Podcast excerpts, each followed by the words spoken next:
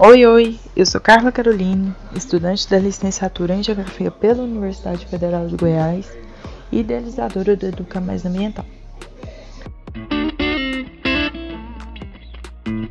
A compensação ambiental trata-se de um meio legal pelo qual as empresas podem minimizar os impactos causados ao meio ambiente por meio de suas atividades utilizadoras de recursos ambientais e consideradas poluidoras ou, em outros casos, a causadora da degradação ambiental. É considerada como uma indenização pela degradação, onde os custos sociais e ambientais identificados no processo de licenciamento por meio do estudo de impacto ambiental EIA e no relatório de impacto ambiental RIMA serão incorporados aos custos globais do empreendimento. Devemos ressaltar que toda a construção de um empreendimento, seja ele de pequeno ou grande porte, tem um potencial de impacto negativo sobre a natureza.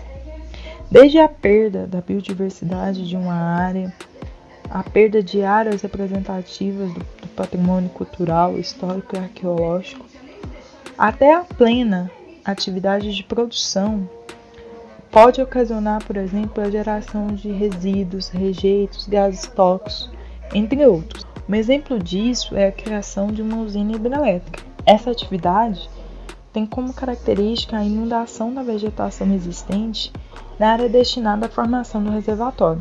É um impacto ambiental significativo por levar à inundação de extensas áreas, prejudicando uma parcela do ecossistema onde irá ser inserido o empreendimento ocasionando a perda expressiva de espécies de vegetais e animais.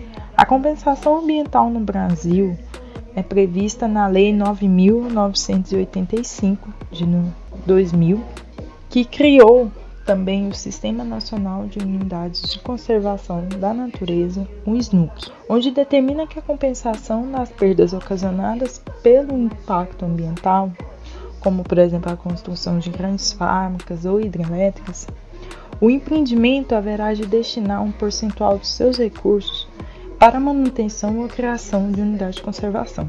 E esses recursos destinados, ele tem por objetivo a viabilização da existência de várias unidades de conservação no território brasileiro.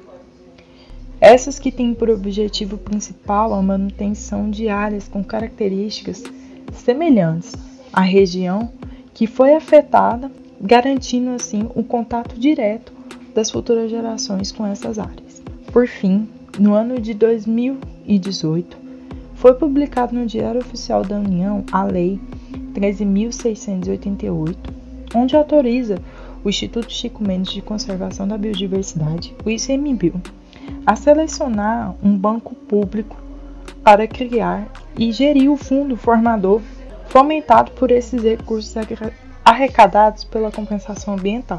O fundo financiará as atividades de estruturação das, das unidades de conservação federal, como os parques, reservas ecológicas e as áreas de proteção ambiental.